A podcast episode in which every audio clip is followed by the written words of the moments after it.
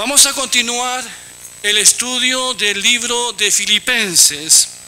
Esta es la tercera predicación basada en este precioso libro escrito desde la cárcel por el apóstol Pablo. Y en esta hora nos, toca eh, hablar acerca del fruto del sufrimiento. Pasados entonces en el capítulo 1, verso 12 al 20, continuamos entonces del libro de, de Filipenses. Hace poco más de un año atrás yo hablé acerca del propósito del sufrimiento y hoy entonces hablaremos acerca del fruto del sufrimiento. Quiero que veamos los primeros versos del, del 12 al 15 del capítulo 1. Leo nuevamente lo que dice la palabra del Señor. Hermanos, quiero que sepan que en realidad lo que me ha pasado ha contribuido al avance del Evangelio. Es más, se ha hecho evidente a toda la guardia del palacio y a todos los demás que estoy encadenado por causa de Cristo. Gracias a mis cadenas, ahora más que nunca, la mayoría de los hermanos confiados en el Señor se han atrevido a anunciar sin temor la palabra de Dios. ¿Qué cosas le habían sucedido a Pablo? ¿Qué cosas le habían sucedido que habían contribuido, como él dice, al progreso del Evangelio? Para entender un poco de lo que él está aquí hablando, tenemos que hacer un poquito de historia. Al final de su tercer viaje misionero, ustedes saben que el apóstol Pablo quiso visitar Jerusalén. Pero un profeta llamado Agabo le advierte a Pablo de que no vaya a Jerusalén. Porque si va a Jerusalén, lo iban a tomar prisionero. Iba a sufrir mucho. Pero Pablo igual insiste en ir a Jerusalén.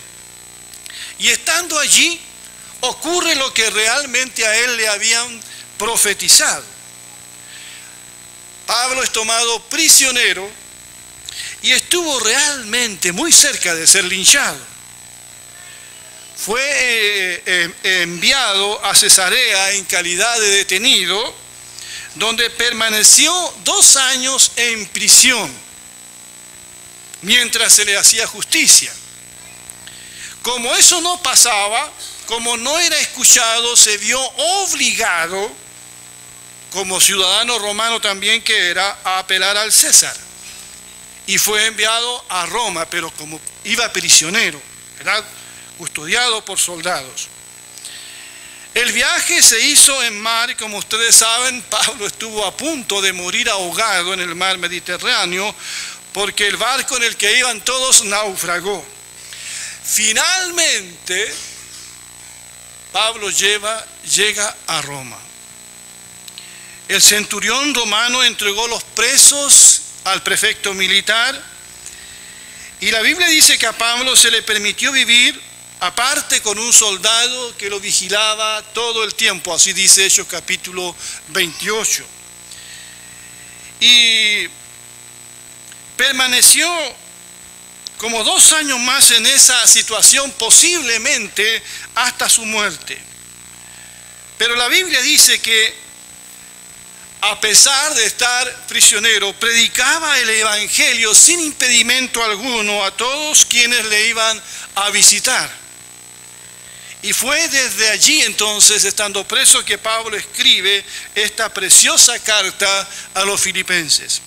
Y les dice, y les dice a estos hermanos que todo lo que a él le ha pasado, esto que yo mencioné y otras muchas cosas más, han contribuido a qué?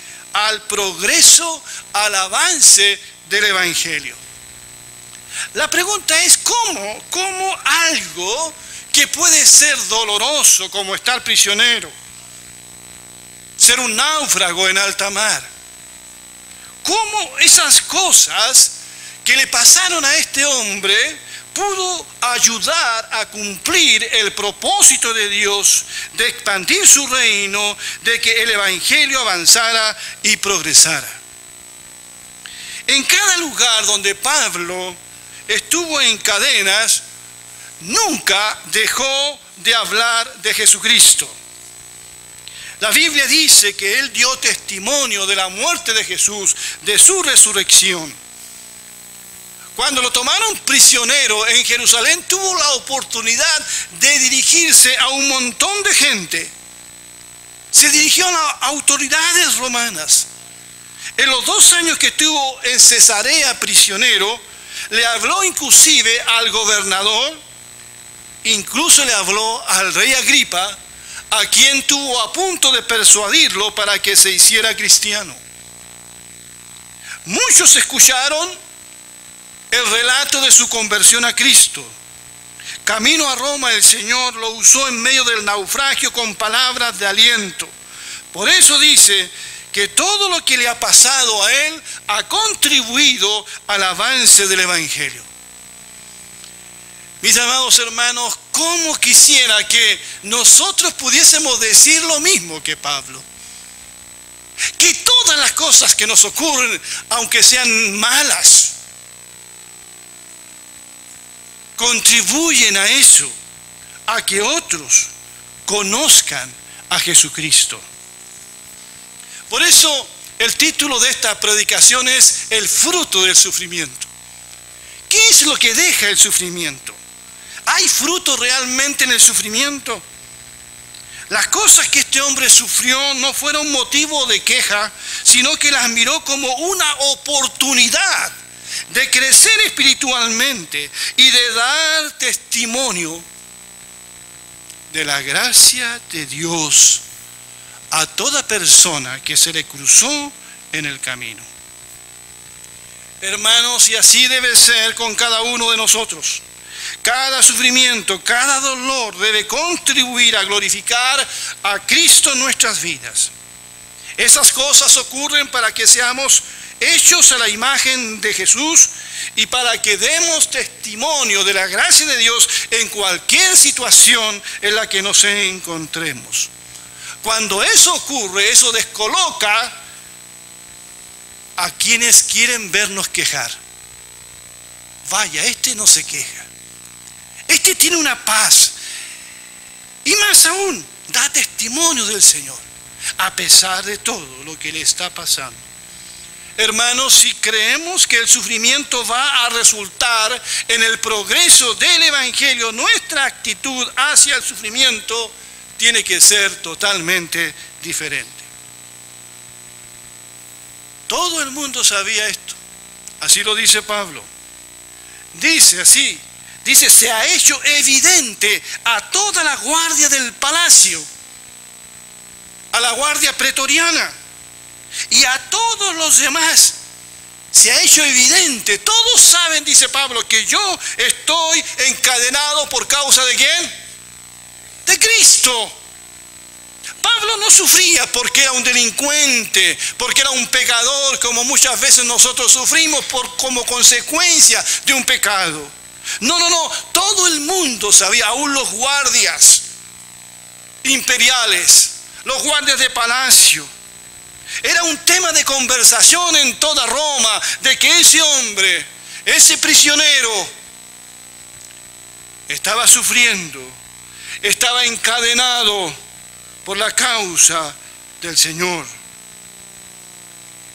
Hermanos, hermanas, aunque a nosotros a veces no nos parezca así, lo que Dios hace es perfecto.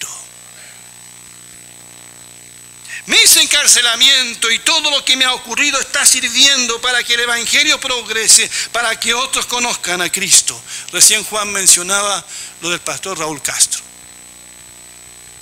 que ahora luchando con el cáncer que tiene, da testimonio del Señor en el hospital y donde ha ido.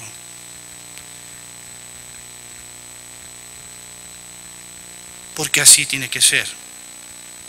Por eso cuando escribe a Timoteo, Pablo dice, sufro penalidades, hasta prisiones, a modo de malhechor, pero él dice, mal la palabra de Dios no está presa. Yo estoy preso, dice Pablo, pero la palabra de Dios no.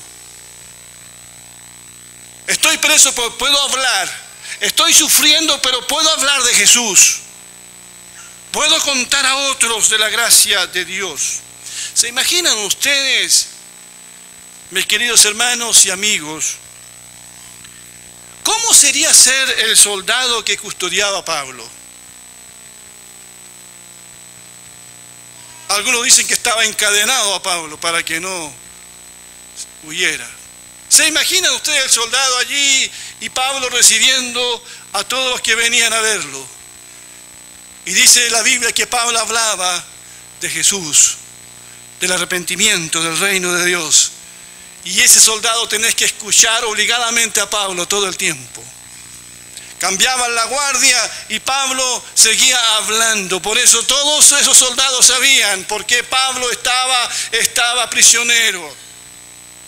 No era porque se había rebelado en contra del imperio, no era por razones políticas, no era un preso político. Pablo estaba prisionero porque era hijo de Dios.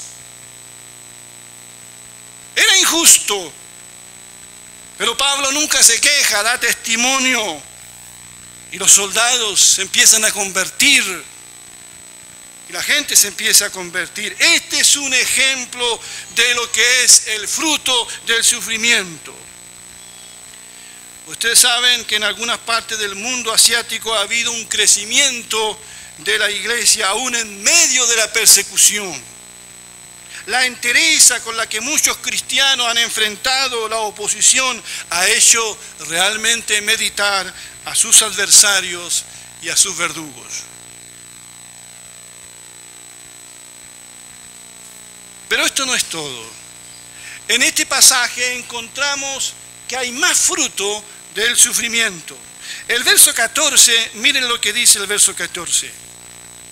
Gracias a mis cadenas ahora más que nunca, la mayoría de los hermanos, confiados en el Señor, se han atrevido a anunciar sin temor la palabra de Dios. Qué bendito es esto.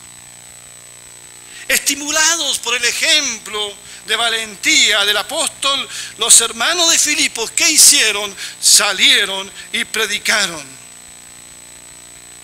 Los hermanos allí de Roma salieron y predicaron pudo ser el efecto contrario, ¿verdad? Porque al ver que su pastor, el, misionero, estaba allí encarcelado, ellos pudieron haber tenido miedo y haber dicho, bueno, nosotros no predicamos más, vámonos para la casa, vamos a las catatumbas, de allí no salgamos, no prediquemos, no hablemos a nadie, porque si lo tomaron prisionero a él, ¿qué nos va a pasar a nosotros? ¿Qué pasó cuando los Jesús fue tomado prisionero. ¿Qué pasó con los apóstoles? ¿Se fueron a predicar? Uno lo negó tres veces. Se fueron a esconder. Tuvieron miedo.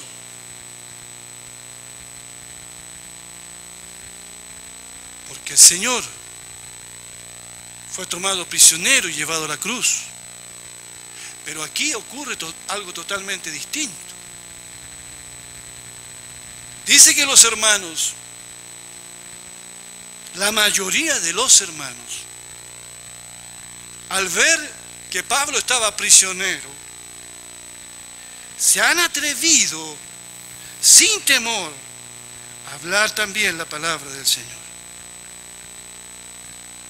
Salían y predicaban el Evangelio. Si Pablo no lo podía hacer, nosotros lo vamos a hacer. Este es el cristianismo del Nuevo Testamento. Hoy no es la mayoría lo que hace eso, sino la minoría. Hoy es una minoría la que se atreve a hablar la palabra de Dios a sus amigos, colegas, familia, en fin la minoría. Es la minoría la que ora, la que conoce su Biblia, la que se congrega, porque se ha caído en una tibieza espiritual que difícilmente podríamos ser considerados cristianos del Nuevo Testamento. porque hoy los cristianos tienen otro estatus, tienen más comodidades, mejor situación económica. Hoy los cristianos tenemos la anuencia de los gobiernos de turno, eso que le ha hecho tanto daño a la iglesia. Por eso es que hemos perdido mucho. Nos hemos puesto consumistas, narcisistas, y hemos dejado de gloriarnos en el Señor. Y los cristianos, los que llevan el nombre de Cristo hoy, distan muy, de ser muy diferentes a los cristianos del Nuevo Testamento. ¿Qué fue lo que le dio a estos hermanos el valor de evangelizar? Muchos diríamos nosotros no podemos hacerlo. Pero para esto, ¿quién es suficiente? Nadie. Pero ¿qué dice el texto? Dice allí que la mayoría de los hermanos confiados en el Señor se han atrevido a anunciar sin temor la palabra de Dios. ¿Cuántos dicen amén? Allí está el secreto. Es en el Señor. Es en el poder de su fuerza.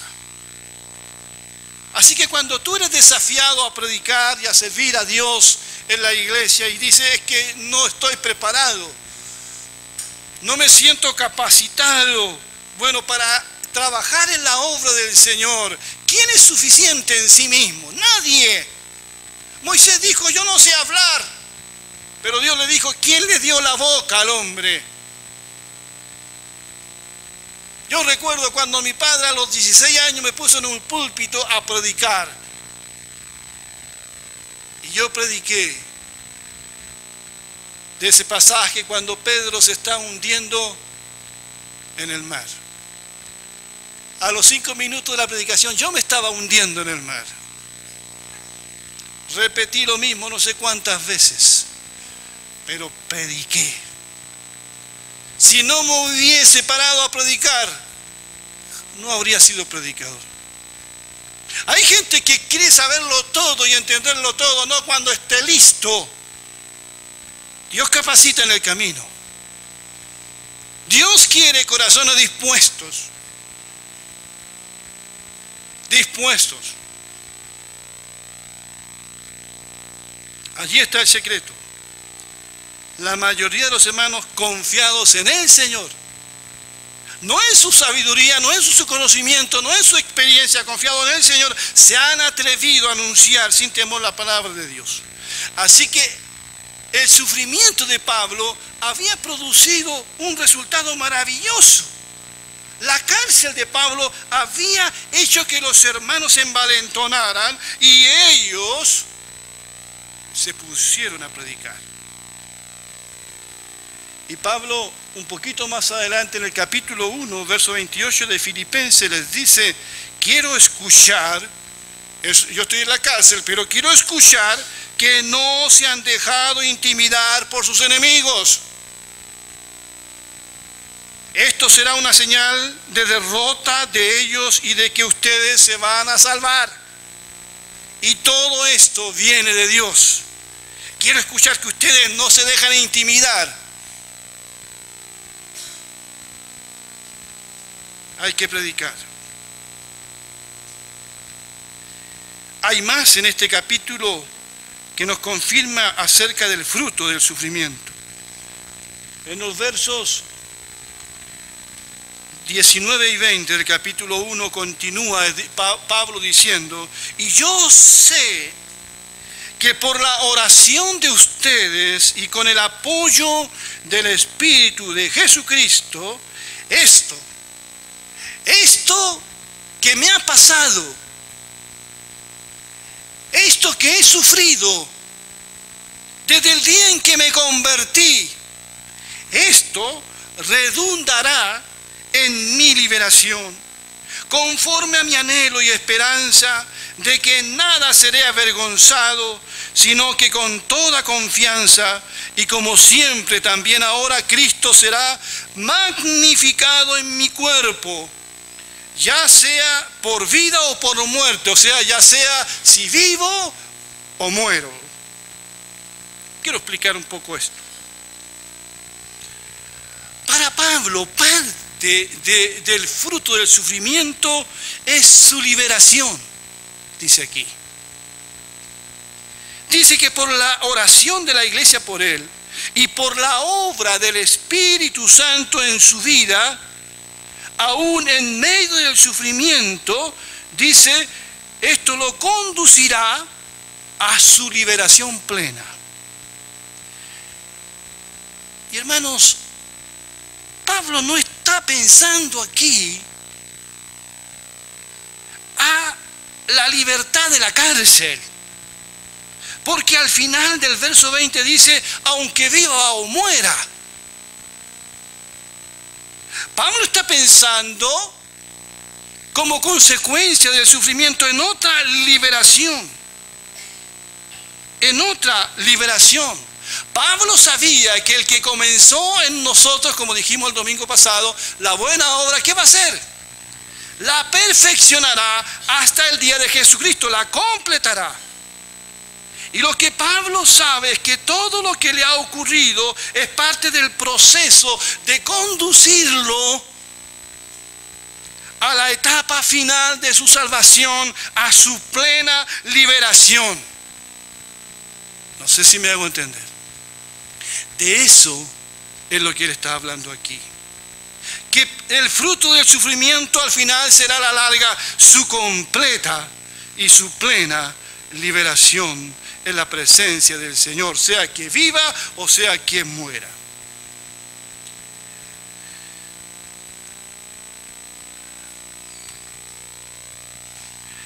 La, la, Biblia nos enseña que la salvación llega a nosotros en tres tiempos o fases.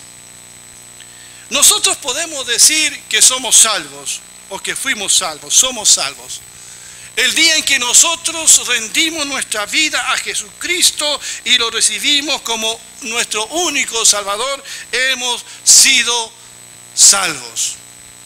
Yo tengo la seguridad de mi salvación. Pero la salvación incluye muchas cosas, es muy amplia. Yo puedo decir también hoy que estoy siendo salvado. Y eso tiene que ver con el proceso de santificación soy salvo por la gracia de Dios, pero estoy siendo salvado de muchas cosas, de muchos peligros en el presente. Pero hay una tercera etapa donde yo podré decir que seré salvo. Y Pablo en, en, pasajes como Romanos 13 menciona la salvación como algo futuro. E, él, él se refiere a la consumación de nuestra salvación, o sea, nuestra glorificación. Y él está pensando aquí en eso, en su liberación plena y final. Está hablando de la etapa final, de la gloria final que recibirá en la presencia de Dios al cual amó y sirvió. Y es ese proceso que nosotros esperamos, nuestra liberación plena y total, cuando Cristo sea manifestado. Amén. Dios está trabajando en nosotros, estamos en este proceso, ¿verdad? De crecimiento, de santificación, de, ser hechos a la imagen, a la estatura de Cristo. En ese proceso estamos. Y Pablo dice que por la obra del Espíritu Santo en su vida, ese sufrimiento va a terminar, lo conducirá a su completa liberación. Ustedes conocen el relato de, Esteban, el primer mártir de la iglesia, diácono de la iglesia. Un hombre que testificó, pero de una manera tan valiente, de Jesús. Y fue apedreado hasta la muerte por su fe. Pero eso resultó, entre comillas, en la liberación de Esteban. Porque aún en su agonía, él oró por, por sus enemigos antes de ir a estar con el Señor, ¿qué fue lo que dijo Esteban? Padre, no le tomes en cuenta ese pecado. No le tomes en cuenta ese pecado, Padre, los perdono, hermanos y hermanas. Eso es ser totalmente libre. El que no es libre no puede perdonar. está atado por su odio, por su rencor. Y llegará el momento de nuestra plena liberación en que toda cadena sea rota en el nombre de Jesús y estaremos glorificados, completos en la presencia del Señor.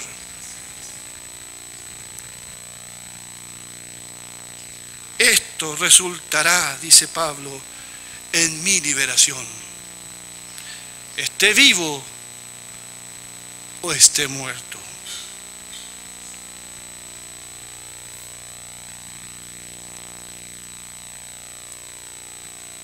Podemos avanzar. Pablo sigue diciendo a los filipenses que su esperanza y anhelo era que Jesucristo fuera magnificado en su vida. Dice, ahora Cristo, y lo destaqué aquí especialmente, será magnificado, dice, en mi cuerpo, ya sea por vida o por muerte. Finalmente, ¿qué quiere decir Pablo aquí? Si Cristo es todo lo glorioso que puede ser, nada nosotros podemos añadir a la grandeza y a la gloria del Señor. Su nombre es sobre todo nombre. ¿Cómo podemos hacer que Cristo sea más grande de lo que ya es? No podemos hacer eso. Pero sí, dice Pablo, lo que podemos hacer es traer honor a Cristo.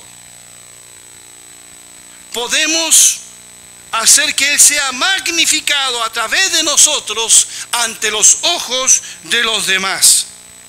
La idea aquí es que parte de la grandeza de Cristo se pueda ver en nosotros de modo que los demás le den la honra y la gloria a Él. Yo me imagino a ese prisionero allí. ¿Qué tenía ese prisionero Pablo? Que a pesar de las cadenas, que a pesar de los azotes, brillaba en su vida la presencia del Señor. Y su mayor anhelo era ese, ahora Cristo será magnificado en mi cuerpo. Otros verán a Cristo en mi vida ya sea en la forma en que enfrento la muerte o ya sea que viva. Cristo será glorificado en mi vida, Cristo será magnificado en mi vida. Hermanos, podemos nosotros como iglesia, como cristianos que nos decimos llamar, eh, eh, podemos decir eso, ¿qué es lo que ve el mundo en nosotros? ¿Estamos nosotros exaltando a Jesucristo en nuestra vida? Hoy pareciera que no es así. Vea usted los ataques que recibe el Señor y su palabra. ¿Y sabe usted por qué hoy día el Señor recibe esos ataques? Por la calidad de representantes que tiene aquí en esta tierra. Nosotros en vez de hacer que Él sea magnificado, hemos hecho que el Señor sea burlado, la fe ridiculizada, porque nuestra actitud frente al sufrimiento es totalmente distinta, porque no estamos siendo conformados a la imagen del Señor, ve el mundo a Cristo en nosotros como dijimos un tiempo atrás, cuando la comunidad ve esta iglesia, ¿qué iglesia ve? El mayor anhelo de Pablo era que Cristo fuera glorificado en su vida, estuviera muerto, vivo, sano o enfermo, libre o en una cárcel. Su sufrimiento fue usado con ese propósito como una oportunidad de bendecir a los demás por medio de una vida verdaderamente dedicada al Señor. Termino citando las palabras del mismo Pablo a los Corintios cuando dice, y creo que van en el sentido de lo que hemos estado compartiendo en esta mañana, dice, sin embargo, gracias a Dios que en Cristo siempre, siempre nos lleva triunfantes y por medio de nosotros esparce por todas partes la fragancia de su conocimiento. Qué precioso. ¿Cuál es mi actitud frente al sufrimiento? ¿Cuál es tu actitud? ¿Cuál es nuestra reacción? No olvidemos que Dios hace todo perfecto. No nos preocupemos. Lo único que, lo que debemos preocuparnos es que debemos estar en la voluntad de Dios. Y si estamos en la voluntad de Dios, todo lo que nos pase va a honrar y glorificar al Señor. Que Dios bendiga su palabra. Les invito a que nos pongamos de pie, por favor.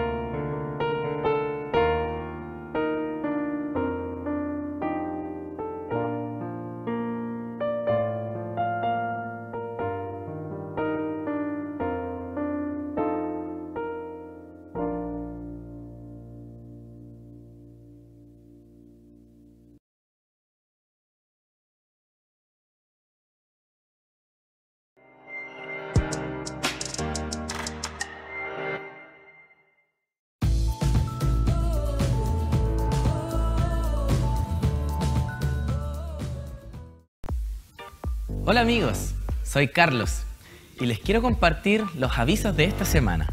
Y el Señor dijo, Mujer virtuosa, ¿quién la hallará?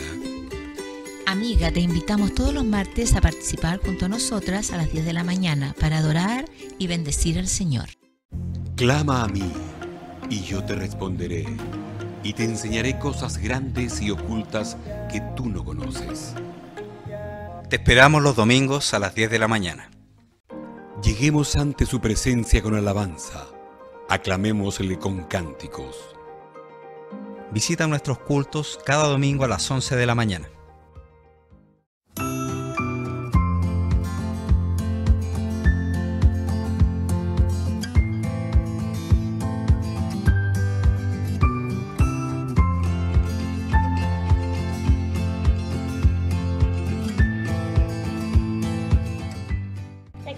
Vacaciones, pero si vas a estudiar, te invitamos el domingo 17 a participar del Día del Estudiante.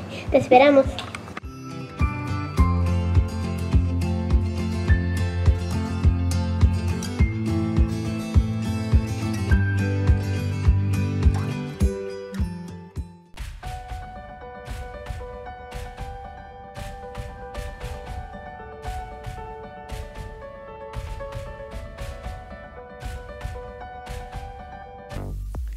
Fueron los avisos de esta semana. Te invitamos a participar con nosotros. Y recuerda, compartir estas publicaciones para que más personas conozcan la palabra de Dios. Suscríbete a nuestro canal de YouTube, a nuestra fanpage y a nuestro sitio web.